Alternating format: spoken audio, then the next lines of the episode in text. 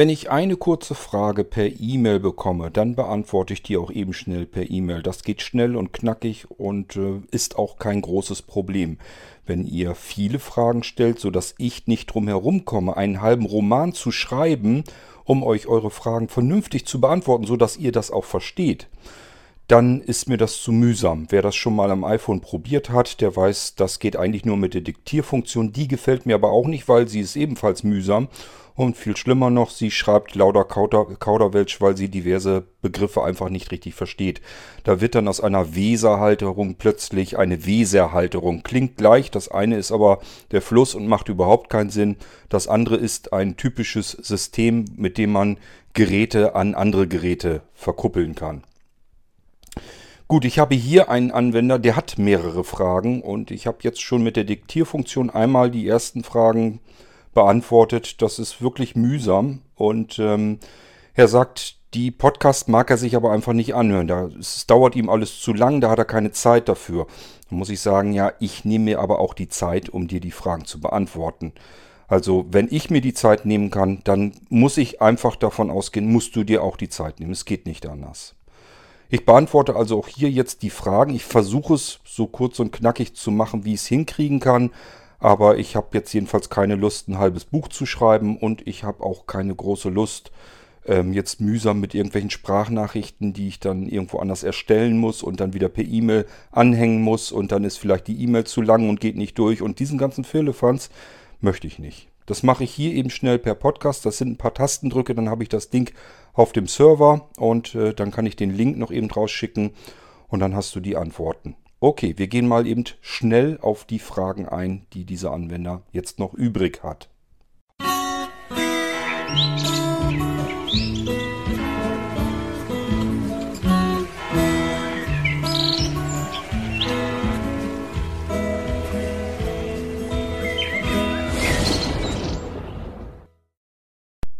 So, dieser Anwender hat also einen Nano V3 Computer bekommen und sagt, ja, die Bootzeit wäre okay. Nein, sie ist nicht okay, sondern sie ist überdurchschnittlich. Dein Computer, der Nano V3, hat nämlich mehrere Betriebssysteme drauf und er klappert erstmal deine USB-Ports ab, ob dort ein bootbarer Datenträger dranhängt.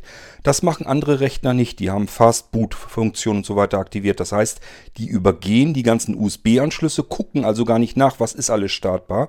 Das ist bei deinem Nano anders. Der guckt die USB-Anschlüsse durch und wenn da was dran ist, wovon er starten kann, dann startet er davon. Das braucht schon mal ein bisschen Zeit. Und zum Zweiten, es sind mehrere Betriebssysteme darauf installiert, mehrere Windows-Systeme.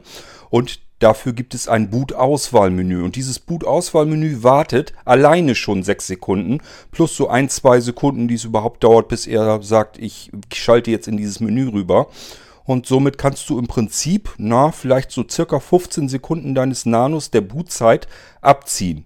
Die 15 Sekunden hättest du jetzt noch schneller, wenn ich dir den Nano so eingerichtet hätte, wie andere Händler, die ihn vielleicht eingerichtet hätten. Die hätten einfach nur ein Windows draufgeknallt und hätten dir das so rausgegeben. Du hast aber mehrere Betriebssysteme drauf, die sind sehr wichtig auch, weil so kannst du jetzt nämlich ein Betriebssystem absichern mit der Schnellsicherung auf dem Computer. Und wenn mal was ist, du willst das aus der Sicherung wiederherstellen, dann wechselst du nur rüber in das andere Betriebssystem und stellst es dort Screenreader kontrolliert wieder her. Und das ist ein Vorteil, ähm, den würde ich im Leben nicht vermissen wollen als blinde Person, denn wenn der Computer nicht geht, gibt kaum was Schlimmeres. So, und dafür sind diese 10, 11, 12, 13 Sekunden Bootzeit, glaube ich, okay, dass man das dafür einbüßt. Das heißt, dein Nanocomputer könnte noch viel schneller starten, wenn du ihn eins zu eins so einrichten würdest, wie andere Händler ihn dir eingerichtet hätten.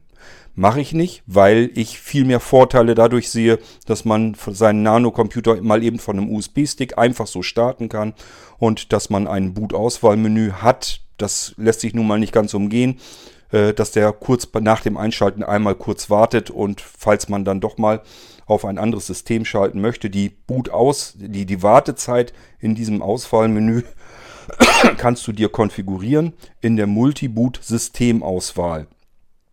Wie du die findest, da kommen wir gleich noch kurz drauf zu sprechen. Da ist jedenfalls einmal mit Shift-Tab kommst du in ein Eingabefeld. Da ist eine Sekundenzahl, die ist voreingestellt auf 5 oder 6. Er wartet also nach dem Einschalten 5 bis 6 Sekunden auf dich, ob du ein anderes System starten möchtest. Und äh, diesen Wert kannst du ändern. Sollte man auch tun, wenn man blind ist äh, und gleich nach dem Einschalten die Systeme schon auswählen möchte. Ähm, es ist deswegen so kurz gehalten, damit du eben nicht so lange warten musst, damit der Rechner noch halbwegs normal sputet. Ähm, und auf der anderen Seite, weil du den nach dem Einschalten müsstest du dieses Boot-Auswahlmenü ja im Blindflug bedienen. Das ist zwar nicht weiter tragisch, sind ja nur zwei, drei ähm, Systeme da drin, also zwei, drei Auswahlmöglichkeiten. Das heißt, ich muss entweder einmal Cursor runter Enter drücken oder zweimal Cursor runter Enter drücken. Das kann man sich, denke ich, noch merken, aber das findet eben im Blindflug dann statt. Ähm, und normalerweise ist ja der Computer nicht so weit ausgenockt, dass das System gar nicht mehr startet, sondern man hat irgendein anderes Problem. Hat sich zum Beispiel irgendwas installiert, was man rückstandslos wieder weghaben will, beispielsweise. Oder hat irgendwelche Probleme sich eingehandelt und will nun die letzte Sicherung wiederherstellen. Und dann kann man einfach das, die Multiboot-Systemauswahl auf dem gestarteten Desktop nehmen, um das andere System zu starten. Gut, dann meintest du, ähm, wenn du in das Symbol dieser PC gehst, das kennst du von deinem anderen Windows-Computer anders, da wären oben Ordner angezeigt. Ja, diese Ordner habe ich einfach weggeklickt. Und zwar nicht weggeklickt insofern, dass ich da irgendwas gelöscht habe. Das ist einfach nur ein Mausklick sehen jedenfalls. Es ist eine Einstellungssache. Die Ordner werden auf deinem Nanocomputer deswegen nicht angezeigt, weil sie unsinnig sind für dich. Was willst du als Blinder im Ordner 3D-Objekte denn machen? Und Musik, Video, Bilder, das sind die Bibliotheken in Windows. Da sollst du auch gar nichts reintun. Warum soll man da nichts reintun? Ganz einfach, wenn du dort deine Musik oder deine Medien und deine Bilder und sowas, wenn du das da reinschmeißt, dann landen die auf Laufwerk C. Laufwerk C ist aber das Laufwerk, wo dein Betriebssystem und deine Programme und so weiter drauf sind und die du regelmäßig eigentlich sichern solltest. Und wenn dann mal was ist, dann machst du eine Wiederherstellung. Diese Wiederherstellung ist dann aber einige Tage oder einige Wochen oder einige Monate schon her, eben seit du das letzte Mal das System eben schnell abgesichert hast. Wenn du die Wiederherstellung machst, dann werden aber natürlich auch diese ganzen Medien, die du zwischenzeitlich drauf gespeichert hast, ebenfalls wieder mit entfernt. Weil das eine Image-Sicherung ist, die wieder zurückgespielt wird. Das heißt, das komplette Laufwerk wird exakt so wiederhergestellt.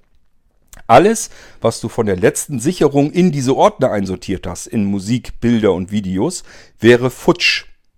Also machen diese Ordner einfach keinen Sinn. Ich kann sie euch wirklich nicht empfehlen dann ist dieses ganze Prinzip, ich kann mein System wunderschön mit einem Klick absichern und wiederherstellen, eigentlich kaputt, weil ihr eure Medien dort abgespeichert habt und die sind dann einfach gelöscht. Die sind einfach weg. Sind nicht nur gelöscht, sondern sind tatsächlich sogar mit leerem Speicherplatz wieder überschrieben worden. Aus der letzten Sicherung heraus. Die Dateien sollst du abspeichern auf dem Laufwerk D in das Datenlaufwerk. Dort hast du einen Ordner Dateien und dort gibt es auch Musik, Bilder und Videos. Und da kannst du deine Dateien reinpacken. Und wenn du jetzt eine Sicherung wiederherstellen willst von Laufwerk C, dann passiert folgendes. Programme und das System werden in dem Zustand zurück wiederhergestellt, wie du ihn abgesichert hast, wo du einfach gesagt hast, das System läuft jetzt so stabil, jetzt sichere ich es. Und dann hast du das System wieder so. Aber deine Dateien, die du zwischenzeitlich seit der letzten Sicherung abgelegt hast, deine Dokumente, deine Bilder, deine Videos, deine Musik, alles andere, alles, was du an Dateien abspeicherst, ist auf dem Datenlaufwerk und das ist gar nicht angefasst worden. Das heißt, deine Dateien bleiben dort, wo sie sind, dein System und deine Programme werden jedoch aus einer Sicherung wiederhergestellt. Es wird nichts überschrieben und dir kaputt gemacht.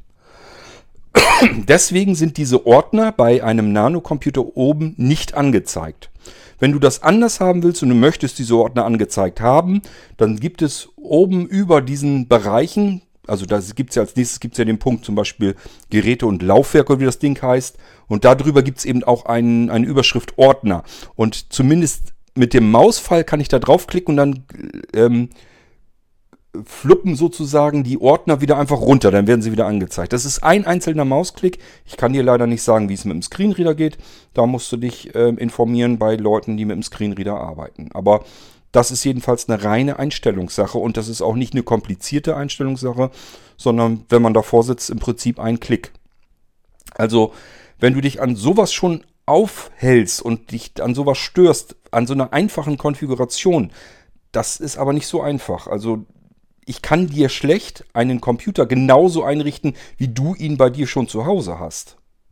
Der Nano hat sicherlich andere Einstellungen, teilweise, die dann aber auch ihren Sinn haben, so wie in diesem Fall, wo ich einfach sage, was willst du mit 3D-Objekten und bitte speichere, äh, bitte speichere, speichere deine Dokumente und deine Musik und so weiter und deine Hörspiele nicht auf Laufwerk C, weil dann dieses ganze, ich sichere mal eben mein System und ich stelle es wieder her, komplett für ein Popo ist. Das nützt dann überhaupt nichts. Gut, so das waren so die beiden Fragen einmal von der Bootzeit her. Dann kommen wir auf den Desktop. Du hast gesagt, du hättest da zwölf Einträge gefunden. Es sind sogar faktisch weitaus mehr. Du hast nämlich einen Eintrag dabei, der nennt sich um Blinzeln Desktop erweitern. Das, was du jetzt hast, ist eigentlich so 0815 Windows Desktop. Da sind, glaube ich, deine Office-Programme noch drauf. Da ähm, sind der ähm, Microsoft Edge und so weiter, die Browser-Symbole sind da drauf. Eben ein Standard 0815 Windows Desktop. Wenn du jetzt auf Umblinzeln Desktop erweitert gehst und die Enter-Taste drückst, dann wirst du sehen, dass dein ganzer Desktop voll ist mit Symbolen.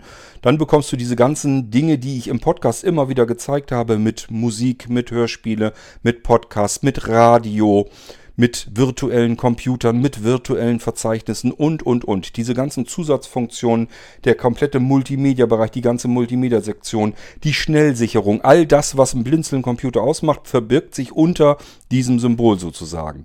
Der Desktop wird um die Blinzeln-Funktionalitäten erweitert, aber dafür musst du einmal auf das Symbol gehen, um Blinzeln Desktop erweitern, Enter-Taste drücken und dann hast du den Desktop mit wesentlich mehr Einträgen und dann kannst du mal auf ähm, Suche gehen, was, die, was du da so äh, erkunden möchtest. Ähm, dann hast du einen kleinen Lautsprecher dir bestellt und zwar den Nano Speaker Klinke. Ähm, da stört dich jetzt so ein bisschen dran, wie der Lautsprecher aufgebaut ist, dass er den Klinkenanschluss direkt am Lautsprecher hat. Dazu muss ich einfach mal so nebenbei sagen, ich hab, mach extra die Podcasts hier, wo ich das alles haarfein beschreibe. Auch zum Nano-Speaker Klinke habe ich einen Podcast extra gemacht. Das, der geht, glaube ich, eine halbe Stunde. Wenn du nicht so genau weißt, was das ist, warum hörst du dir nicht vorher den Podcast eben an? Ich weiß, sie sind dir zu langatmig, aber es ist die einzige Möglichkeit, dir zu erklären, was ist das für ein Lautsprecher. Dann hättest du vorher gewusst, dass der Klinkenanschluss direkt an diesem Lautsprecher ist und wo die Vorteile dieses Lautsprechers sind, wo du ihn einschalten musst. Also diese ganzen Fragen, die du in deiner alten E-Mail drinne hattest, die wären gar nicht aufgetreten, wenn du den Podcast einmal eben dir diese halbe Stunde angetan hättest. Ich weiß gar nicht, wie du dir das vorstellst. Wie soll ich dir denn ein Gerät erklären? Wie soll ich dir denn ähm, verständlich sagen, wie du etwas bedienst, wenn du es dir nicht anhören magst? Es nützt auch nichts, wenn ich das aufschreibe. Das bringt auch nichts, weil ich müsste ein riesen Handbuch nur allein zu diesem blöden Lautsprecher machen.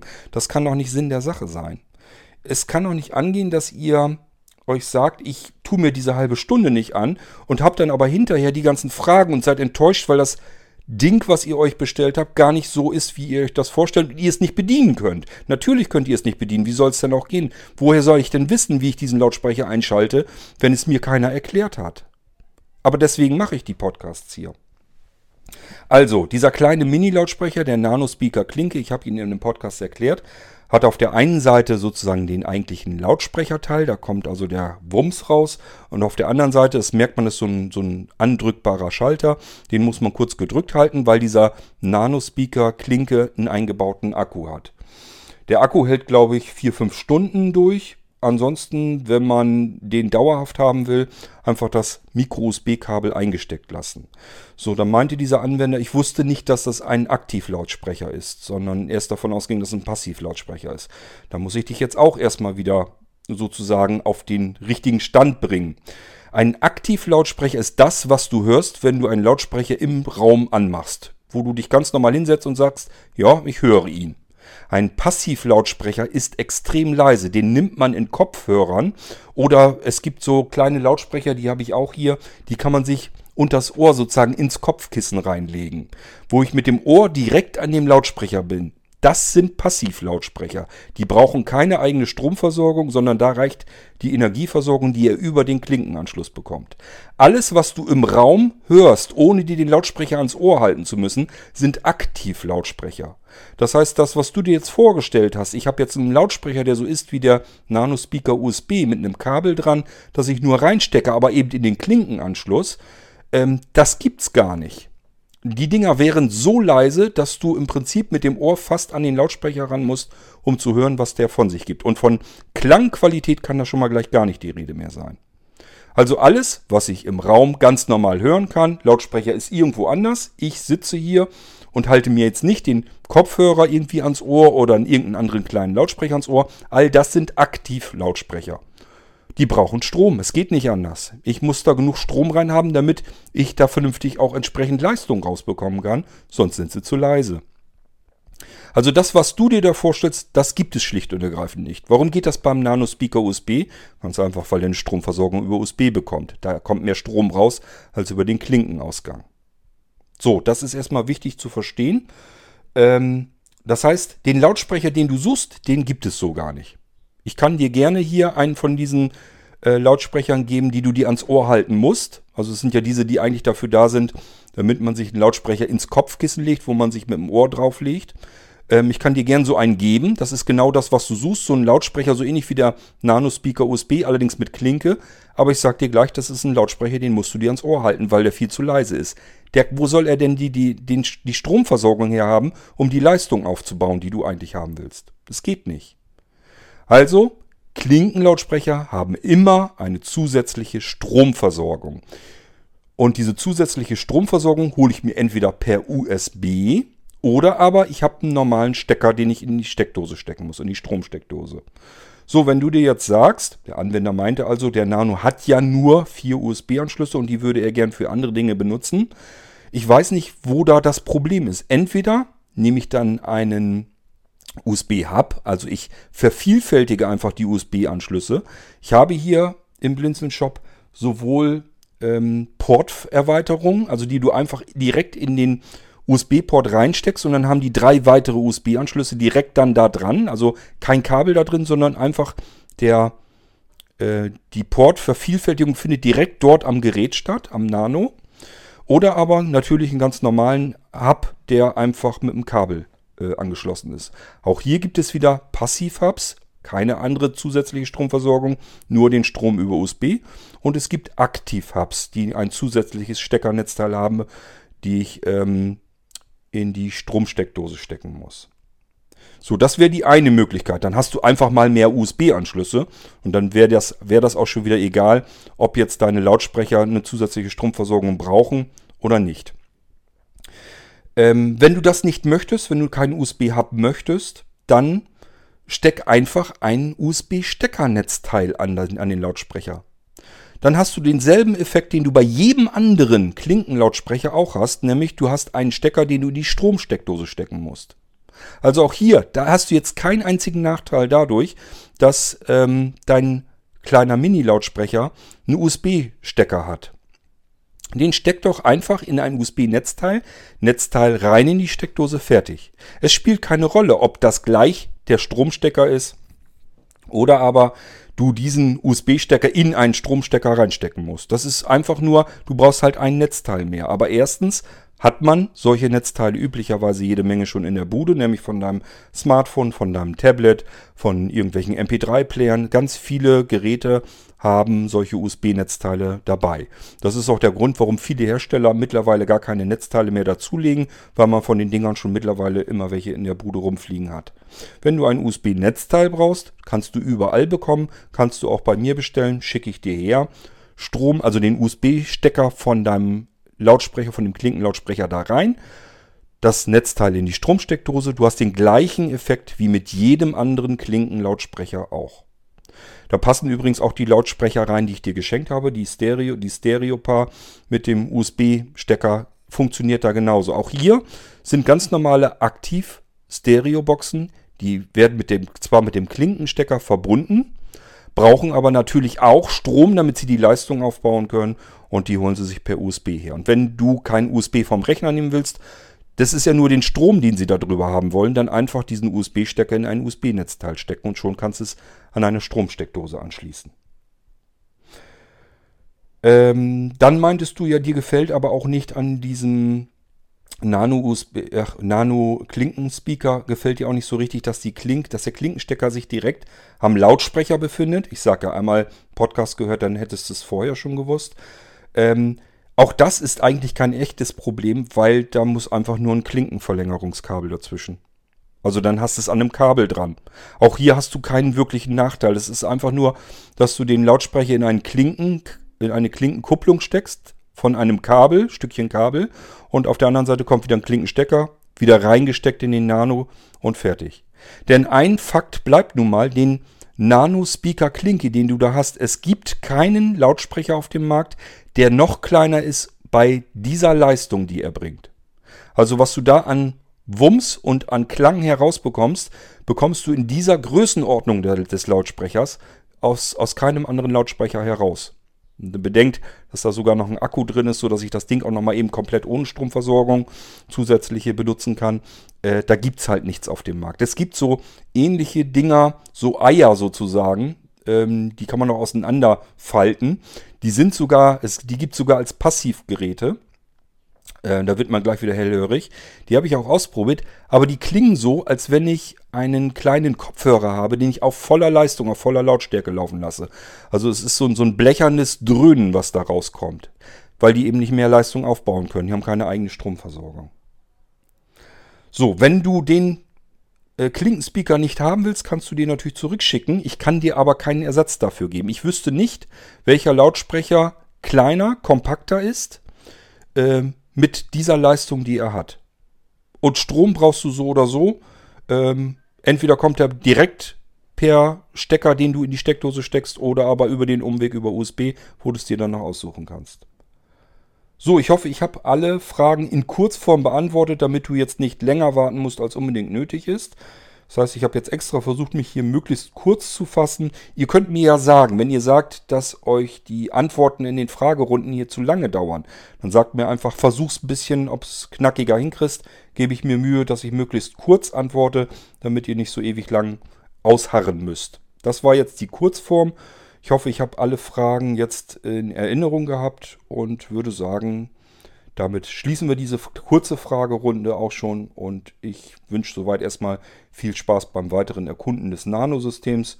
Ja, das war jetzt in dem Fall, der Anwender hat hier wirklich nur an der absoluten Oberfläche gekratzt, aber der hat noch gar nicht richtig, glaube ich, ähm, verstanden, was er da eigentlich für ein Gerät hat, was er da alles mitmachen kann. Aber gut, das ist halt so. Man muss immer so einen Schritt nach dem anderen gehen. Wenn noch Fragen sind, Fragen her beantworte ich, aber bitte lass mir die Möglichkeit, dass ich diese dir erzähle und dann das auch hier über den Podcast veröffentliche, weil ich habe auch keine Lust, jede Frage tausendmal zu beantworten. Das mache ich lieber einmal, pack das in den Podcast. Andere können es auch hören. Das ist wesentlich effizienter, als jeden einzelnen Anfragenden einzeln zu beantworten. So müsste ich nämlich manche Fragen vielleicht tausendmal beantworten. Da habe ich keine Lust zu. Euch viel Spaß. Bis dahin macht's gut. Tschüss, sagt euer König Kurt.